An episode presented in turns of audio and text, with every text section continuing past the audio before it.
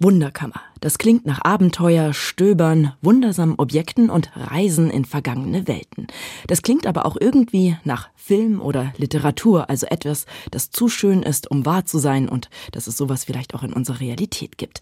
Doch Wunderkammern, das hat es wirklich einmal gegeben. In der Spätrenaissance und im Barock wurden Kunstkammern oder Kunstkabinette so bezeichnet.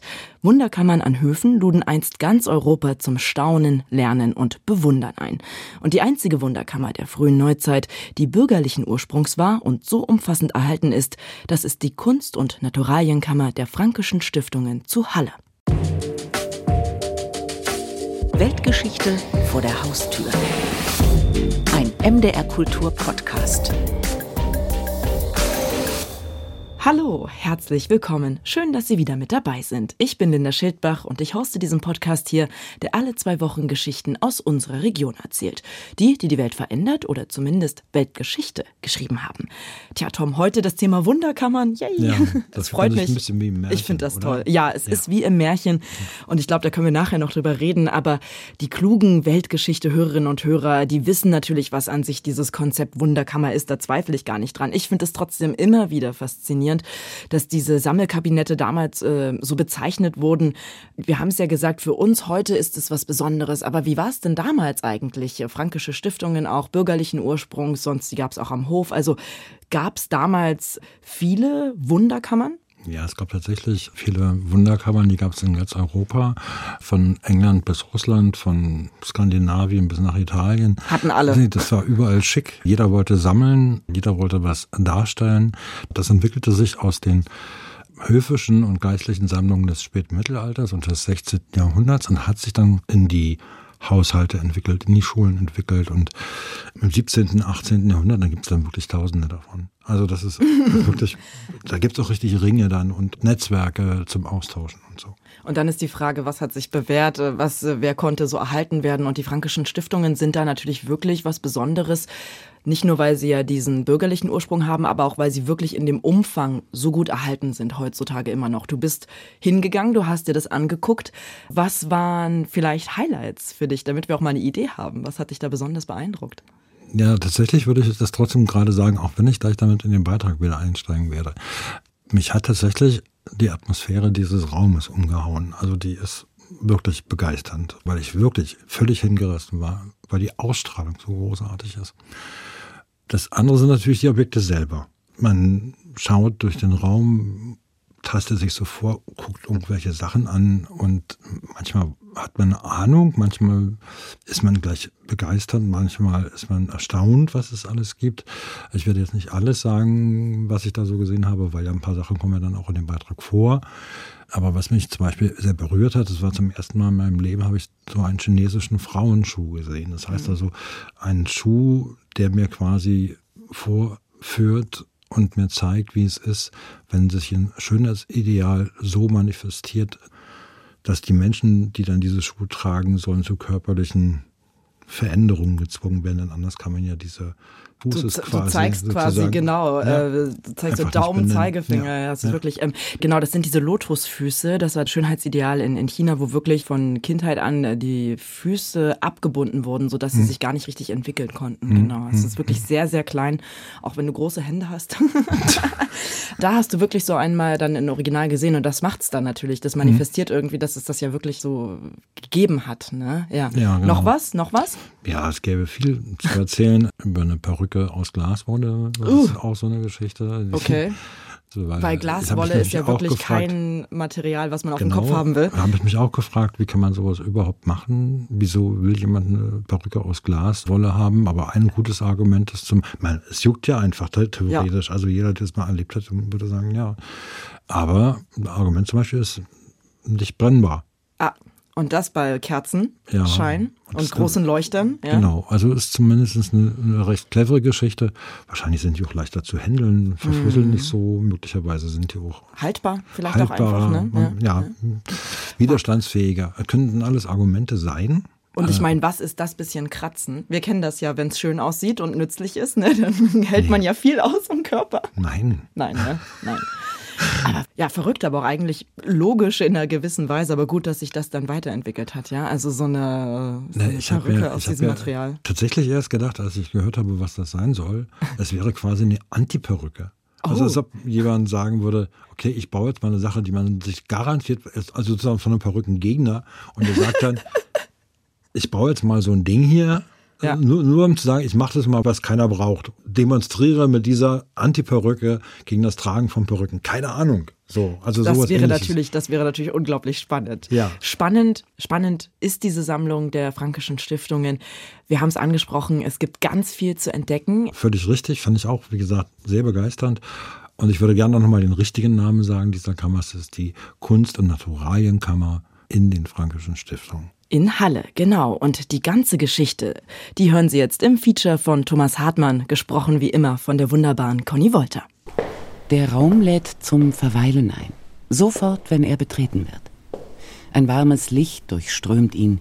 Er strahlt eine ungemein angenehme Atmosphäre aus. Sie kommt einer wohlwollenden Einladung gleich. Lass dir Zeit. Genieße die Momente, die du hier bist. Schau dich eingehend um. Hier in der Kunst- und Naturalienkammer. Mit ihren Schränken, die hinter Glas viele geheimnisvolle Objekte verbergen. Mit einem Krokodil, das von der Decke hängt. Mit den Modellen. Auf ein sehr großes geht der Leiter der Stabsstelle Forschung in den Frankischen Stiftungen, der Historiker Holger Zaunstöck, näher ein. Ein mit einer Handkurbel anzutreibendes Weltenmodell nach dem System von Tycho Brahe. Die Erde steht im Zentrum, um das sich die Sonne dreht. Um die Sonne aber drehen sich schon alle anderen Planeten. Es war sozusagen eine Übergangsvorstellung des Weltalls, die um 1600 entstanden ist zwischen geozentrischem Weltbild und heliozentrischem Weltbild. Hinter diesem an sich schon faszinierenden Modell verbirgt sich eine hörenswerte Geschichte. Denn einst hat ein Pendant dazu existiert, ein zweites Modell, ein heliozentrisches, also mit der Sonne im Zentrum. Es ist verschollen. Man hat also viel Geld für diese Modelle ausgegeben. Sie haben einen repräsentativen Effekt.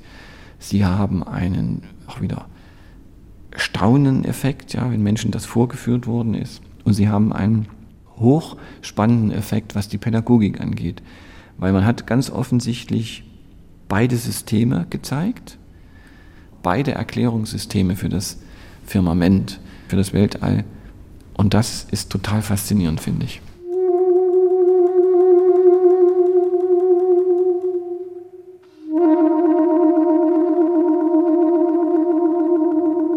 Claudia Jäger ist Diplombiologin und leitet den Pflanzgarten der Frankischen Stiftungen. Angelegt, um an den 1698 von August Hermann Franke ins Leben gerufenen ersten Schulgarten in deutschen Landen zu erinnern. Sie verweist auf drei Herbarblätter, die sich in der Kunst- und Naturalienkammer im Landpflanzenschrank befinden und erläutert, Bei Franke damals im ersten Schulgarten ging es darum, Heilpflanzen kennenzulernen. Deswegen hieß der auch Hortus Medicus, wurde abgeguckt von den Universitäten eigentlich. Und der Fortschritt war damals eben echte Pflanzen im Unterricht anzugucken und die auch zu sammeln. Und die haben Herbarien angelegt, das heißt, die haben die Pflanzen gesammelt, gepresst und getrocknet, aufgeklebt in sogenannte botanische Bücher. Und dann mussten sie den deutschen und den lateinischen Namen dazu schreiben. Und die Bücher wurden dann aufgehoben und bei der Abschlussprüfung ausgestellt. So. Claudia Jäger zeigt dann, dass die Wunderkammer dem Besucher nicht alles offenbart, was hier seinen Platz gefunden hat. Manches befindet sich hinter verschlossenen Türen. Weitere Herbarblätter etwa. Mein Lieblingsherbarblatt ist das vom großen Zittergras, weil das einfach noch richtig schön aussieht. Es ist relativ klein, also kleiner als ein heutiges DIN A4-Blatt. Nicht aus dem heutigen Holzpapier, sondern aus Lumpenpapier, was ein bisschen dicker ist. Das Papier hat so Beige-Töne, ist schon ein bisschen vergilbt. Das Etikett kann man auf etwa 1730 datieren, denn es gibt ein überliefertes Herbarblatt von dem Christoph Friedrich Damm Herbarium aus Halberstadt, was zwischen 1729 und 32 entstanden ist und das hat ganz ähnliche vergleichbare Etiketten. Es gäbe noch viel mehr über die einzelnen Dinge und ihre Geschichten in der Kammer zu erzählen. Viel Stoff wäre das.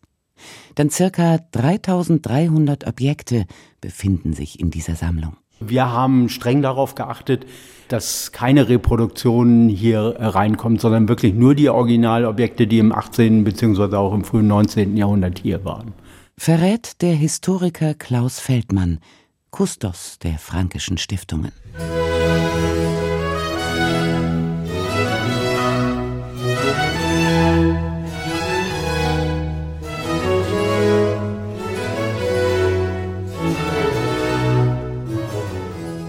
Im Jahre 1695 eröffnet der pietistische Pfarrer und Pädagoge August Hermann Franke eine Armenschule in Glaucha, einem Vorort von Halle. Schon kurz darauf initiiert er ein Pädagogium für Jungen aus dem Adel und dem reichen Bürgertum. Und dabei bleibt es nicht. Die Glauchratischen Anstalten waren eine Schulstadt, in der, als Franke 1727 starb, über 2000 Kinder leben und lernten. Und durch die Bemühungen, den Unterricht anschaulich zu machen, waren die Frankischen Stiftungen auch ein kultureller Bildungskosmos, der aus vielen Elementen bestand, um das Lernen angenehm und anschaulich zu machen. Ein botanischer Garten, eine anatomische Stube gehören dazu, ein astronomisches Observatorium und eben als Herzstück die Kunst- und Naturalienkammer. Es gab Schulen für arme Kinder, es gab Schulen für Bürgerkinder aus Halle und es gab Schulen für reiche und adlige Kinder. Und im Verständnis der Zeit mussten diese Stände voneinander getrennt werden. Also es war für das Vorstellungsvermögen des 18. Jahrhunderts undenkbar, dass ein adliges Kind neben einem armen Kind hier aus Glaucha, Glaucha war ein sozialer Brennpunkt, die Schule Bank drückt, sondern die brauchten alle eine eigene Schule und eben halt auch entsprechende Mädchenschulen. Also die Kinder mussten ständeweise getrennt werden und eben geschlechterweise. Ein Ausspruch Frankes definiert den Geist, der in der Schulstadt herrscht. Alle Klugheit, sie habe Namen wie sie wolle, muss Gottes Ehre zum Ziel und Zweck haben und muss alle anderen Dinge gebrauchen, solchen heiligen Zweck zu erreichen.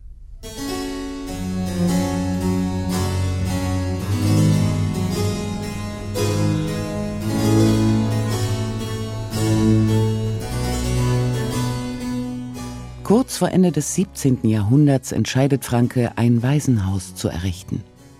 Die Pläne zur Errichtung einer Naturalienkammer nehmen ebenfalls an Fahrt auf. 1698 gibt es sozusagen den ersten Brief an den Kurfürsten nach Berlin, dass er hier eine Kammer gründen will zur Belehrung der Jugend, zum Besten der Jugend. Und er bittet den Kurfürsten, eventuelle Doppelstücke, Dubletten aus der Berliner Kunstkammer für seine Sammlung hier in Halle zu stiften. Eure kurfürstliche Durchlaucht möchten gnädigst geruhen, mit solchem Überfluss hiesige, zur Erziehung der Jugend gemachte Anstalten gnädigst zu beehren.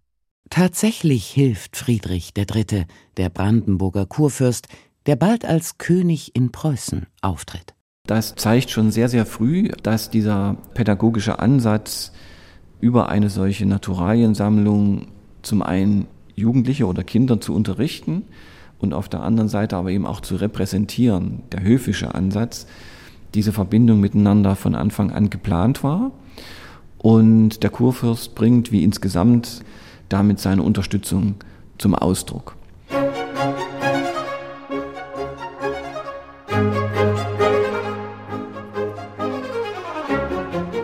Die Naturalienkammer findet ihren Platz im Waisenhaus. Ursprünglich war, und da sind wir auch noch am Diskutieren, aber ursprünglich war die Kammer natürlich sehr viel kleiner am Beginn im Oberdach des Mansarddaches in einer eigenen kleinen Kammer, in einem eigenen kleinen Raum untergebracht.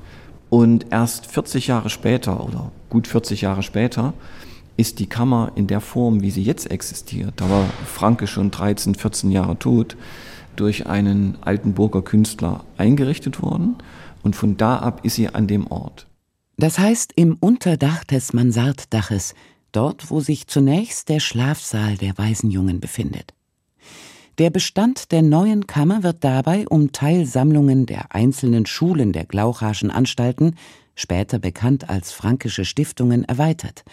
Endgültig festgezurrt ist er damit nicht. Die Schulsammlungen werden gleichfalls weitergeführt. Dem Maler und Kupferstecher Gottfried August Gründler obliegt die Gestaltung der neuen Wunderkammer. Er widmet sich dieser Aufgabe von 1736 bis 1741. Die Bedeutung der einzelnen Objekte tritt in den Hintergrund zugunsten des Ensembles, das im Schrank gezeigt wird. Und auch die Schränke sind sozusagen mit einbezogen in dieses Ensemble. Denn Gründler hat sich ja bemüht, mit der Bekrönungsmalerei auf den Inhalt des jeweiligen Schrankes einzugehen. Sie sehen da zum Beispiel den Schrank mit den Landpflanzen und darüber dieses Blütengesicht in Manier des italienischen Malers Giuseppe Arcimboldo. Also die Bekrönungsmalereien sind ein Hinweis darauf, was sich in dem Schrank befindet. Insofern ist es ein Gesamtkunstwerk, das aus den Objekten und aus den Schränken besteht. Es ist leider eben nicht fertig geworden. Also ich hätte ja gern mal noch die restlichen Bemalungen an den Schränken gesehen. Der Gründer wurde ja nicht weiter bezahlt und es ist bis heute nicht geklärt, warum. Dieser kleine Makel mindert die Ausstrahlung der Kunst- und Naturalienkammer von heute aus gesehen in keinster Weise und ihre Bedeutung ist nicht zu unterschätzen. Holger Zaunstöck spricht von einem ganz besonderen Ort für die europäische Museumsgeschichte. Weil es sich hier um die einzig umfänglich erhaltene Kunst- und Naturalienkammer der frühen Neuzeit bürgerlichen Ursprungs handelt. Wir haben also hier den originalen Ort, in dem die Kammer eingerichtet worden ist. Wir haben die originalen Schränke, die sich hier komplett erhalten haben im Raum, die für die Kammer und für die Sammlung extra gebaut worden sind. Das heißt also, dieses Komplettsetting aus Ort, Möbeln, Sammlungsordnung, Sammlungsobjekten und künstlerischer Darstellung ist an keinem anderen Ort in Europa für eine bürgerliche Sammlung in der Komplettheit, in der Komplexität erhalten.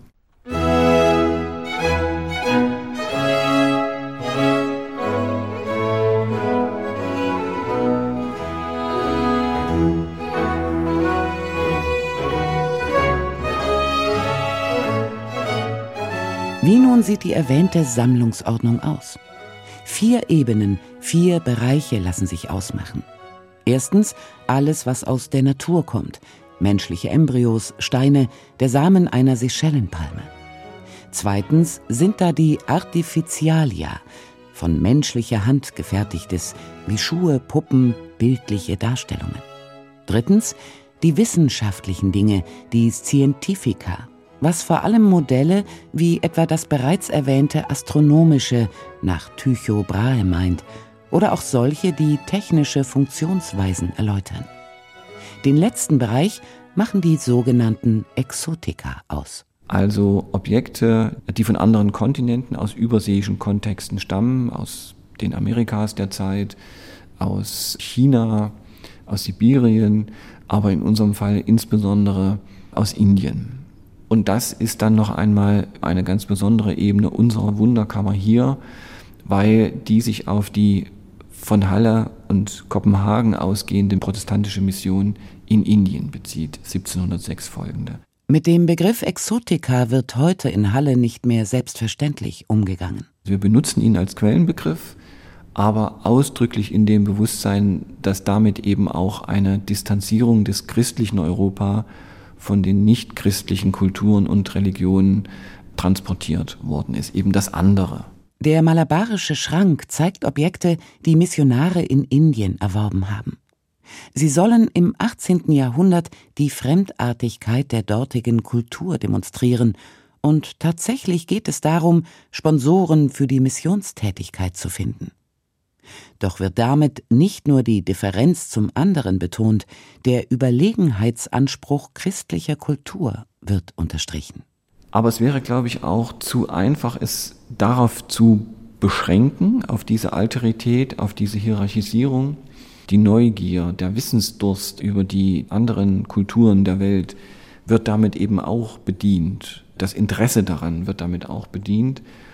Und man kann die, sagen wir mal, kolonialen Kontexte, in denen diese Mission ja auch stattgefunden hat, in dem Fall Dänemarks, auch nicht unbedingt gleichsetzen mit den späteren imperialen, kolonialen Strukturen des 19. Jahrhunderts und des späten 19. Jahrhunderts.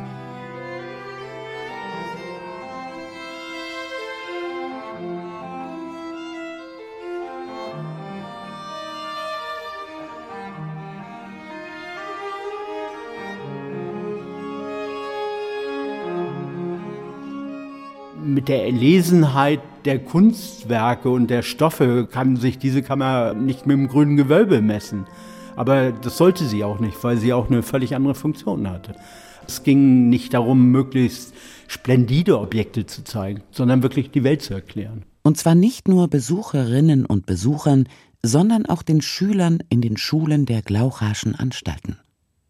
Trotz der schuleigenen Sammlungen, Lehrer wollen gemeinsam mit ihren Schützlingen für einzelne Stunden auch Gründlers Kunst- und Naturalienkammer betreten. Die erste Kammer, die Franke hat bauen lassen, hatte zum einen die Funktion darzustellen, wie segensvoll Gott die Welt eingerichtet hatte, aber auch, und das ist das Besondere, eine didaktische Funktion. Die Schüler sollten anhand der Objekte lernen. Also man wollte eben die Unterrichtsinhalte im besten Sinne des Wortes für die Kinder anschaulich und begreifbar machen. Als Gründler jetzt Ende der 1730er Jahre die Kammer überarbeitet hat, hat sie so ein bisschen ihre Funktion verändert. Sie hatte immer noch die didaktische Funktion, aber sie hatte jetzt auch die Aufgabe, für den Pietismus zu werben. In den Anstalten hier in Halle ist ein Ansatz zum ersten Mal systematisch erprobt worden, den wir heute als Realienunterricht bezeichnen. Also Unterricht mit Schülern zu machen, nicht nur am Buch, also am Textwissen, sondern an Objekten, an denen man die Natur begreifen sollte, an denen man andere Kulturen verstehen konnte. Das also ist sozusagen der besondere Zusammenhang dieser Sammlungen, der einen ganz wichtigen Nutzungsaspekt hatte.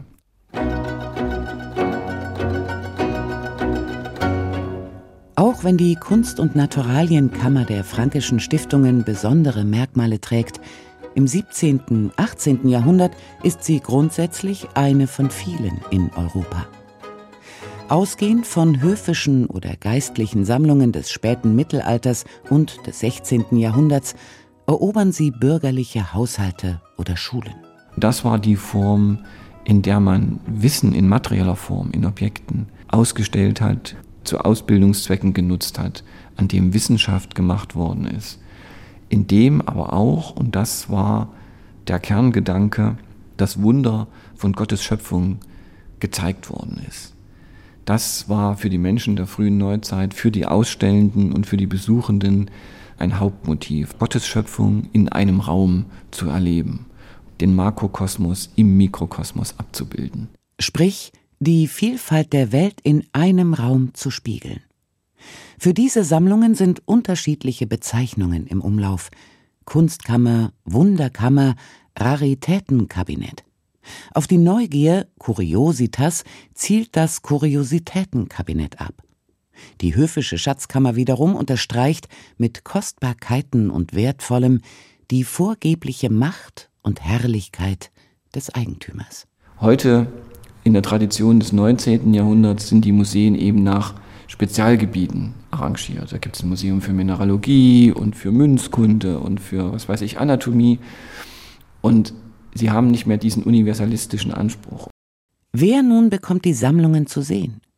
Manche sind nur mit Empfehlung zu betreten, andere werden auf Jahrmärkten gern geöffnet. Und so nähern wir uns in der Forschung langsam einem sehr komplexen Bild, das sich ein bisschen wegbewegt von einer früheren Vorstellung, dass alle Sammlungen relativ exklusiv waren, hin zu einem differenzierteren Bild, dass diese Sammlungen doch stärker offen waren, schon vor dem späten 18. Jahrhundert, vor dem aufklärerischen Gedanken, man muss die Sammlung möglichst vielen Leuten zeigen. Diese Idee hat es schon lange vorher gegeben.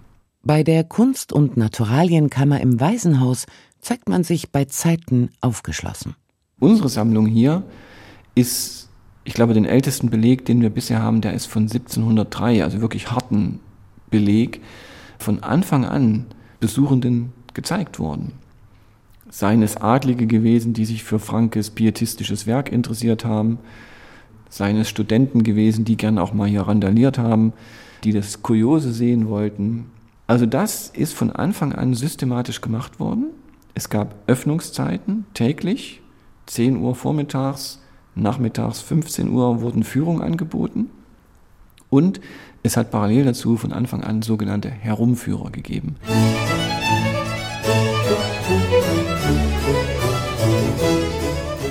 Ganz Europa scheint sich im Sammelrausch zu befinden. Und die Sammler kontaktieren sich, treffen sich, knüpfen eifrig Kontakte, tauschen Dinge. Man muss sich das als ein dynamisches Netzwerk an Gelehrten, an Wohlhabenden, auch an Konnoisseuren vorstellen, die miteinander in Verbindung waren und die sich bewertet haben, die sich kannten, die sich besucht haben und die die Sammlung entwickelt haben. Die Zeit des universalistischen Konzepts der Wunderkammern endet um 1800. Dieses Ende hängt zusammen mit der Ausdifferenzierung der Wissenschaftsdisziplinen, dem Entstehen deren eigener Geschichte und eigener Spezialsammlungen. Dieser Prozess von diesem frühen universalistischen Prinzip hin zu diesem spezialistischen Prinzip im 19. Jahrhundert, das ist ein Prozess, den man nicht an einem Tag festmachen kann oder einem Jahr, sondern das ist ein ganz langer, höchst heterogener Entwicklungsprozess mit vielen, vielen Zwischenstufen.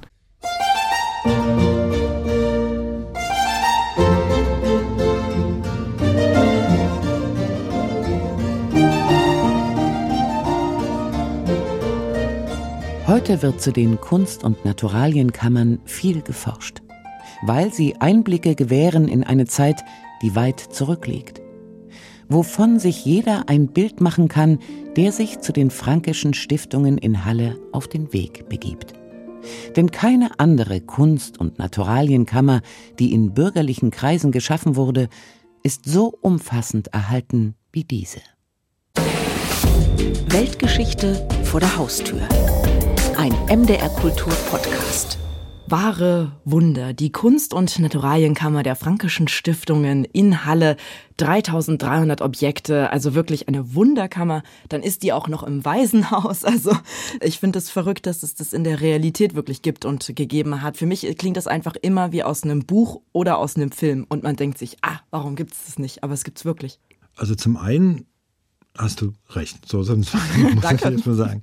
Zum Zweiten finde ich aber auch die ganzen anderen Begriffe, die rund um diese Sammlungen kreisen, mindestens genauso spannend. Also die Namen sind schon klug gewählt. Also Raritätenkabinett, Kuriositätenkabinett, eben Wunderkammer. Also Natürlich. Also Wunderkammer soll ja auch genau das sein. Also die wollen dir da vermeintlich Wunder zeigen, Staunen machen ist klar, dass man das selber heutzutage erst mit Märchen in so einer relativ durchrationalisierten Welt so mit Märchen verbindet. Und da dockt das, glaube ich, so ein bisschen an. Was du jetzt gesagt hast mit Waisenhaus, dachte ich auch erst Oliver Twist ja. mit Tristan Röschen oder Oder Narnia sowas. oder so, ja. Oder Genau, es ist natürlich auch damals, als sich das angefangen hat zu entwickeln, ist natürlich auch ein ganz anderes Weltbild. Religion spielt eine ganz andere Rolle. Die Idee, wie unsere Welt entstanden ist, wie du ja auch sagst, heutzutage, wir haben äh, Wissenschaft, ist eine ganz andere Basis, also von unserem Leben durchs Internet generell oder auch global vernetzt. Wir wissen, wie die Welt aussieht, wie sie vom Weltraum aussieht, was sich in der Erde, all das, sage ich mal, befindet. Das kann man googeln, da ist alles schnell da.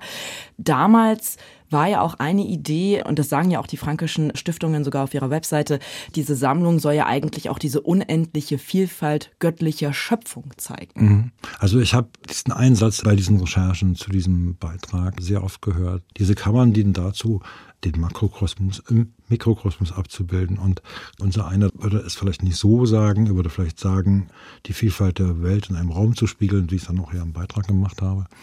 Das ist natürlich als Konzept heute auch was Faszinierendes wieder, weil es kriegt so was Universelleres natürlich. Du hast, du scheinst eine größere Offenheit in verschiedene Richtungen. Offenheit oder halt einfach, weil man ja erstmal sammeln musste, um es dann zu trennen. Ne? Es ist ja der Anfang vom museumspädagogischen Konzept, kann man sagen. Mussten ja erstmal zusammensuchen überhaupt, weil man hatte ja den Zugang gar nicht zu diesen ganzen Welten. Klar können wir heute in ein sehr, sehr spezielles Museum gehen und uns alles angucken zu einer bestimmten Kultur in einem bestimmten Raum, ne? so nach dem Motto. Aber damals musste man ja erstmal zusammensuchen. Klar, und dann sind unsere Museen draus geworden. Und deshalb war es ja dann irgendwann noch vorbei eigentlich. Wir hatten ja im Vorgespräch drüber geredet. Es ging mhm. so bis 18. Jahrhundert und dann mhm. war es irgendwie, also, wollte ja, man nicht mehr sammeln. 1800 ha? ist so die große Zeit. Naja, der Punkt ist halt ein anderer, dass tatsächlich diese Wissenschaftsdisziplinen sich ausdifferenziert haben und dadurch hast du dann den Punkt, dass die dann selber ihre eigenen Spezialmuseen errichten. Aber mhm. was ich noch sagen wollte, ist, möglicherweise hat diese universellere Herangehensweise was Grenzenloseres. Weil du kannst ja auf einer größeren Fläche suchen. Du kannst ja, wenn du Gottes Schöpfung in seiner Vielfalt abbilden möchtest, dann kann man auch wirklich viel suchen. Man kann, naja, tatsächlich, ich habe mich ja auch so ein bisschen gefragt, wo ist denn der Punkt, wo man sagt, das ist würdig, in so einer Kammer zu sein und wo ist der Punkt, da ist er nicht würdig. Hm, hm. Das würde mich mal interessieren. Habe die Frage leider nicht gestellt. Aber das ist wirklich eine sehr, sehr spannende Frage, weil ich glaube, da hat das dann, wenn wir jetzt in der Zeit sind, wenn man sammeln möchte, oder das wäre ja heute auch noch so, da ist ja die Frage auch von, sag ich mal, wie viel Geld hat man? Ne? Weil wenn man äh, oder oder Einflussmöglichkeiten oder Zugang, weil ich glaube, wenn man teure oder seltene Sachen sammeln kann, dann wären dann die alltäglichen oder leicht zugänglichen Sachen plötzlich weniger wert in einer gewissen Weise. Mhm. Also wenn alle Steine sammeln können, dann ist natürlich, sag ich mal, der Kristall das Tolle. Und mhm. das ist das, was dann vielleicht in die Wunderkammer kommt. Aber auf der anderen Seite, wenn man nicht an den Kristall rankommt, dann ist bei Gottes Schöpfung vielleicht auch die normalen Steine auch schon spannend. Also mhm. ich habe das Gefühl, es hat vielleicht auch viel mit der Person zu tun, die sammelt und den Möglichkeiten, oder? Um zu entscheiden, was kommt wirklich rein. Weil man ist ja, man ist ja immer irgendwie begrenzt. Wenn es ein Apotheker war, der würde natürlich anders herangegangen sein als ein Monarch zum Beispiel. Der hatte natürlich, wenn er seine Schatzkammer da aufgemacht hat, im ersten Moment immer gesagt, naja, ich würde mal hier etwas Kostbares suchen für mich. Das ist so das Erste, so, oder was ja. Wertvolles. Und ja. Diese Sachen, die muss man natürlich schon ein bisschen ins Verhältnis setzen. Ja, genau. Und was ist vielleicht besonders für einen selbst? Ja, zum Beispiel dieser chinesische Schuh, den hm. du ja auch erwähnt hattest. Hm. Heute, auch aus unserer Perspektive, ist es unglaublich, sowas wirklich, so ein Objekt, und das ist ja auch ein Originalobjekt, mhm. sind ja alle original, das fand ich ja mhm. auch total spannend. Mhm. Ähm, ja, ne? ja, weil ich hatte es auch anders gelesen irgendwo. Also ich war vollständig der Meinung zuerst, es sind alles Reproduktionen. Was ja so. irgendwie auch verständlich wäre, nicht wahr? Und ich mein, ja. äh, über die wahre Bedeutung der Kammer war ich mir nicht wirklich bewusst. Das hat sich wirklich vor Ort nochmal erschlossen, als sich, du quasi vor diesem Schrank sich, standest? Naja, nee, also so, so, spät dann doch nicht mehr, weil man sollte ja schon ein bisschen vorbereitet sein. Aber also da wusste ich es dann schon. Mhm. Ja. Aber das ist ja wirklich auch spannend, genau. Vielleicht noch mal ganz kurz zurückkommen, nur damit wir diese kleine Schlaufe noch zumachen können zu diesem Schuh. Damals einfach war das ja das Schönheitsideal. Das heißt, mhm. alle hatten das. Also im Sinne von nicht alle hatten das, sondern es war einfach wichtig für diese Gesellschaft, weil es ein Schönheitsideal ist. Und in dem Sinne ist es nicht so besonders, dann diesen Schuh aufzuheben. Aber heutzutage mhm. diesen Schuh zu haben, ist was ganz, ganz Besonderes. Das wollte ich dazu noch sagen. Was bedeutet es, wie gesammelt wird naja, und was man sammelt? Ich denke, es ist auch keine Selbstverständlichkeit. Der Schuh muss ja irgendwie von China hierher kommen genau, ja, aber in China, ja. in China so, zu der Zeit ja. damals so würde ja keiner sagen, ich hebe jetzt den Nein. auf. Das ist jetzt so, ich würde ja auch nicht den Lippenfiller von Kim Kardashian aufheben. Aber wenn man das heutzutage machen würde, dann kann ich dir versprechen, dass in 20 Jahren ist das wert. Hm. Packst du in ein Museum. Ja. das überzeugt mich nicht so wirklich. Ja, aber klar, weil du ja auch kein ordentliches Museum bauen möchtest. Und was? Nein. Nee, hatte ich nicht vor. Nee, tatsächlich war das jetzt nicht Teil meiner nächsten Lebensplanung. Möchtest du eins bauen? Das Internet ist ja natürlich was, was unsere Gesellschaft unglaublich geprägt und verändert hat und wo sich, ich würde es nicht in Prozenten angeben, aber man kann sagen, für manche 10 Prozent, für manche 100 Prozent des Lebens sich ja abspielen, ist ja irgendwie mhm. online. Und wenn ich träumen würde, dann wäre es ja eigentlich, bräuchte man ja ein Museum, was diese Geschichte des Internets und was das für unsere Gesellschaft bedeutet, dieses Leben, das wir da haben, ja irgendwie in einer gewissen Weise sammeln und auch darstellen könnte.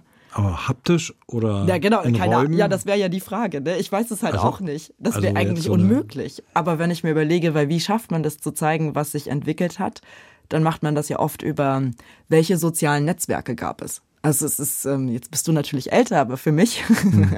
ist es ja wirklich, äh, klar, da gab es irgendwie Tumblr und dann gab es so MySpace und das mhm. sind so, wenn ich, da denke ich jetzt so schon an irgendwie alte Epochen. Also für mich ist das wirklich, wow, ja, das war diese Zeit und das hat das bedeutet und ja. das waren Ästhetiken oder was man da auch gemacht hat. Ich habe keine Ahnung, wie man das in ein Museum packen würde oder wie man das, wenn es online wäre, wäre es ja irgendwie auch schon wieder langweilig, weil es ja eigentlich müsste man das ja, wie, wie halt, sag ich es mal. Die, dem, es wäre nicht eine Metaebene. Du genau. müsstest ja theoretisch wirklich was einbauen, was ja. irgendwie sagt. Ich meine, wenn man sich das als Raum oder als Wunderkammer überlegt, mhm. ja, dann hätte man ja vielleicht ähm, ja, dann wüsste man dann, wie plötzlich irgendwie MySpace aussah und dann, weil das hat man schon wieder vergessen, ne? Oder aber Computerkabinett gibt's schon. Computerkabinett, ja, vielleicht. Gibt's aber schon. Ich ja. meine, damals ist man ja auch, man hat's ja in diesem Raum gesammelt, in dieser Wunderkammer damals, also im, oder im Sammelkabinett. Und dann waren das halt Sachen aus verschiedenen anderen Welten. So, ne? Und dann stell dir mal vor, in meiner Wunderkammer des Internets, also wenn das sowas wäre, dann könnten dann da ältere Leute, wie meine Oma oder du, nein. Und dann kann man sich angucken, wie sich die Sachen verändert haben irgendwie. Oder die Leute gehen rein und werden nostalgisch und sagen dann, oh mein Gott, ja stimmt, so sah das aus. Man konnte noch gar nicht chatten oder so. Hm. Und dann liegt da nämlich auch von Kim Kardashian der, der Lippenstift. Der Lippenfiller. Nein, also das, was die Lippen dick macht. Also das Chirurgische. So, Aber das, ich. Das hätte ich ehrlich gesagt gar nicht gewusst. Ja. Ja, genau. Diesen Begriff kann Deshalb ich. musst du ja auch in mein Museum kommen. Wir, wir driften ein wenig ab, aber eigentlich ist das wirklich spannend. Wie fasst man Welten? Mhm. Das ist ja eigentlich die Frage. Genau. Ansonsten warst du ja viel in dieser Wunderkammer unterwegs. Wir haben auch schon viel drüber geredet. Ja, Gab es noch was anderes hinter den Kulissen, was dich irgendwie begleitet hat? Die Geschichte lief ja jetzt mit diesen beiden Modellen. Ja, ja, ja. Das war auch die erste. Er hatte mir die Geschichte noch gar nicht zu Ende erzählt. Da brannte mir die schon unter den Nägeln, weil ich sofort wissen wollte, wie kann denn das sein, dass gleichzeitig zwei Weltbilder da an den Frankischen Stiftungen vermittelt werden. Das hatte mich schon irritiert, muss ich sagen. Also das hätte ich auch nicht mehr möglich gehalten. Aber das ist halt immer, man hat leider immer eine vereinfachte Vorstellung über die Komplexität vergangener Jahrhunderte und über die Entwicklung von Prozessen und wo das eine hochgeht und das andere schwindet und wie lange das dauern kann und über welche Zeitläufe das geht und an welchen unterschiedlichen Orten unterschiedliche Sachen da sind. Also das, glaube ich, schätzt man immer wieder falsch ein und kommt dadurch immer zu Kurzschlüssen und die stimmen dann leider eben nicht. Ja, ich, ähm, man sieht das hier nicht, aber ich nicke die ganze Zeit, weil es ist wirklich, ich kann das nur unterschreiben und ich ertappe mich selbst auch einfach immer dabei, dass man diese Kurzschlüsse ziehen möchte und dann denkt man sich, nee, Moment, aber das war ja gar nicht, das kann man jetzt gar nicht so einfach sagen. Das ist halt gar nicht so leicht, ja. Weitere spannende Weltgeschichten vor der Haustür, die hören Sie in unserem gleichnamigen MDR Kultur Podcast. Den finden Sie in der ARD Audiothek und natürlich auch überall da, wo es Podcasts gibt. Und wenn Ihnen das gefallen hat, was Sie jetzt gehört haben, dann geben Sie uns doch eine schöne Bewertung und abonnieren Sie uns. In zwei Wochen gibt es dann die nächste Folge von Weltgeschichte vor der Haustür. Machen Sie es gut. Tschüss.